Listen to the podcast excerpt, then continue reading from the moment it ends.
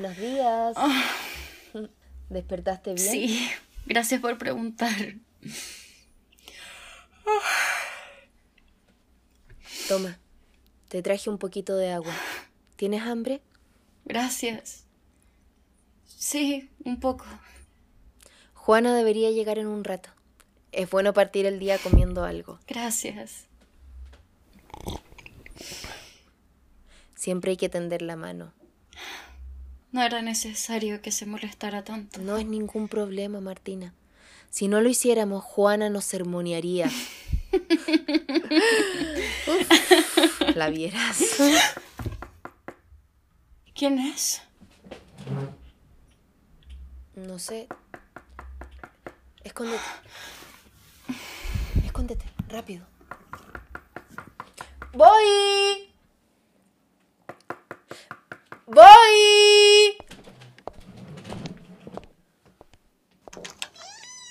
Buenos días. Buenos días, teniente. ¿Qué hace por aquí el día de hoy? Siempre es un agrado saludar a la maestra. Lo mismo digo. Pase. Adelante, por favor. Vaya a mi despacho. Iré por té y galletitas. ¿Tomó desayuno? Sí, muchas gracias. Ya desayuné. ¿El gallo lo despertó a picotazos? ¿Que está tan callado? No, no es que me haya despertado de golpe, no crea eso, por favor. ¿Y qué sería lo que lo tiene con esa cara de preocupación? Caliche, querido, le pido mil disculpas por el pequeño retraso con el inventario. Yo le dije que se lo tendría para el día de hoy. Pero bueno, mire, le cuento que este semestre fue muy grandioso. Logramos cumplir con los niños un gran sueño que teníamos desde hace uf, muchos años.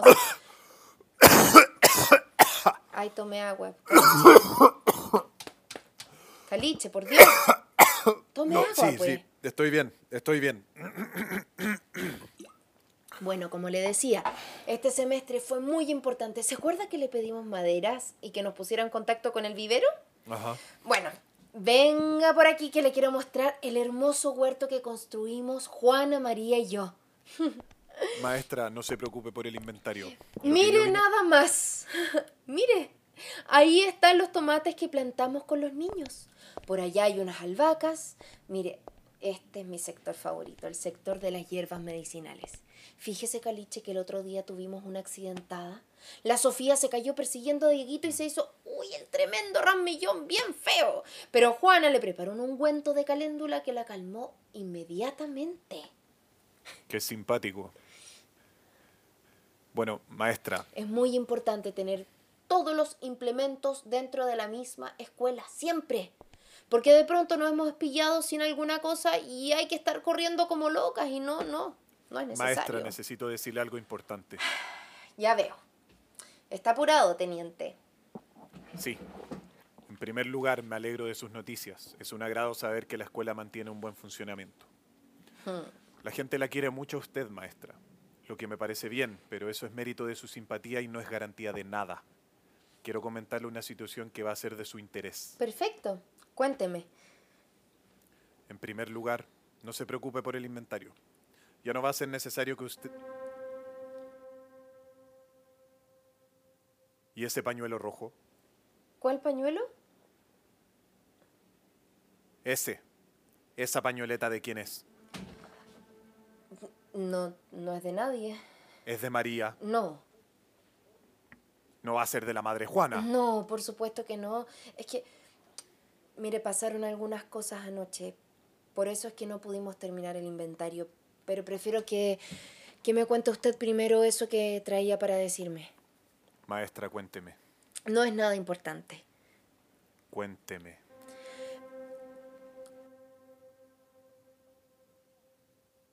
Bueno, lo que pasa es que anoche estábamos terminando de ordenar algunas cosas y antes de ver el paso de la Virgen, yo salí a ver porque se escucharon unos quejidos muy extraños y había una niña, era una mujer joven que estaba con heridas en el cuerpo y un golpe en la cabeza como de culatazo.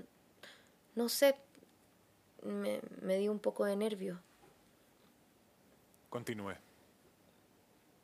La recogí, Se veía muy mal y estaba muy conmocionada, como si la estuvieran persiguiendo o algo así. Se notaba que le habían hecho alguna cosa terrible. ¿Traía documentos, alguna identificación u objeto que pudiera servir para saber quién es? No, no, no traía nada consigo, solo lo puesto. Y, y como le digo, un pánico que erizó al desierto entero. ¿Dónde está? Se fue. Fuimos a ver el paso de la Virgen con la Madre y cuando volvimos ya se había ido. Maestra, tenga mucho cuidado. ¿Por qué? Van dos años de insurgencias en la República, dos años bastante difíciles. El último presidente cambió el funcionamiento del país entero, fue muy torpe y en general la administración se ha puesto complicada. Debe tener mucho cuidado con los forasteros porque pueden traer problemas. Usted lo sabe. Sí, sí. Y con respecto a esto es justamente lo que le he venido a hablar. Siéntese. No es necesario, dígame.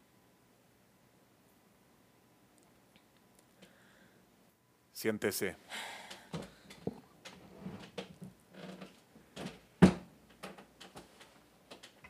El día de ayer fui notificado de un acuartelamiento general para el mediodía. Eso significa que toda la milicia de la República debe alistarse para una eventual salida y, si así es necesario, una intervención. ¿Qué? En la capital no han cesado las protestas desde hace varios días. Anoche un grupo de jóvenes que se hacen llamar guerrilleros se tomaron un edificio militar y causaron un alboroto gigantesco. Esa es una provocación que nadie puede dejar pasar. Es bastante delicado. El presidente incluso se puso a hablar de una posible guerra civil. ¿Cómo? ¿Una guerra civil? La intervención se ha vuelto muy necesaria, urgente. Comenzaron a hacer llamados a los hogares alertando a los terroristas de pañuelo rojo.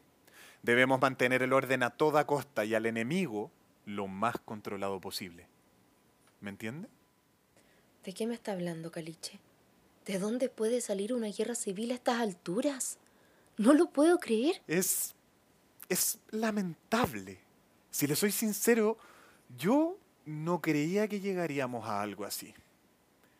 Pero como le digo, las medidas están tomadas, las órdenes están dadas y hay que ponerse en marcha.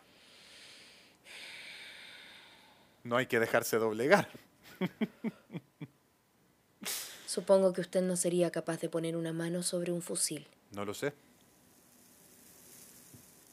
Si es necesario, soy llamado a defender y a mantener el orden.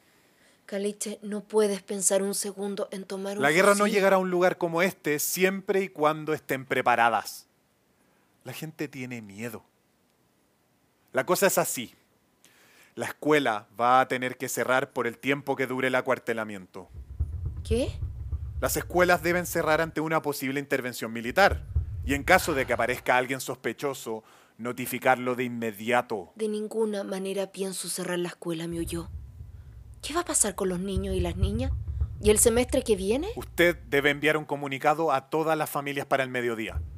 Explique la situación y ofrezca las ayudas pertinentes. Yo tengo mucha confianza en su gestión. ¿Qué explicación de qué? Por favor, Caliche, yo no soy militar. ¿Quién fue el despreciable que le ordena semejante barbaridad? Usted es una ciudadana de la República y le estoy solicitando que cumpla con su deber como educadora. Resguarde la seguridad de los alumnos y las familias. Y quien tomó la decisión fui yo. ¿Qué se cree? ¿Estar dando órdenes a mí? ¿Como si fuera una de esos soldados rasos? No le estoy preguntando su opinión. Es una instrucción y la debe seguir. O expone a la escuela entera o la cierra. Y se lo advierto solo una vez. Si usted no hace caso a lo que le pido, la tendré que arrestar por desacato. La escuela se cierra por lo que dure este acuartelamiento, en lo que se tranquilicen estas pajaritas guerrilleras y todo vuelva a la calma. Sus niños podrán volver libres y seguros a regar tomatitos y frotarse en caléndula. ¿Cuánto va a durar el acuartelamiento? Por el momento es indefinido.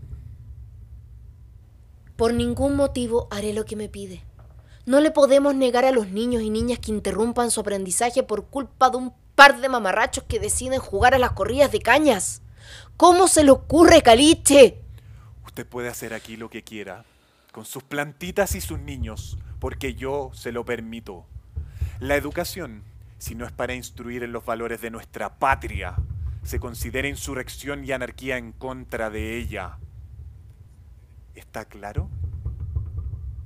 Aquí no se puede morder a la mano que le da de comer. ¿De qué me está hablando? No lo estoy comprendiendo. ¿Qué va a pasar con la escuela? ¿Quiénes, ¿Quiénes están detrás de esta supuesta guerra? Volverán dos horas para entregar las últimas instrucciones. Más le vale no haber mentido con el paradero de la muchacha. Muchas gracias por el té. No me puede dejar así, Caliche. Caliche, vuelva para acá.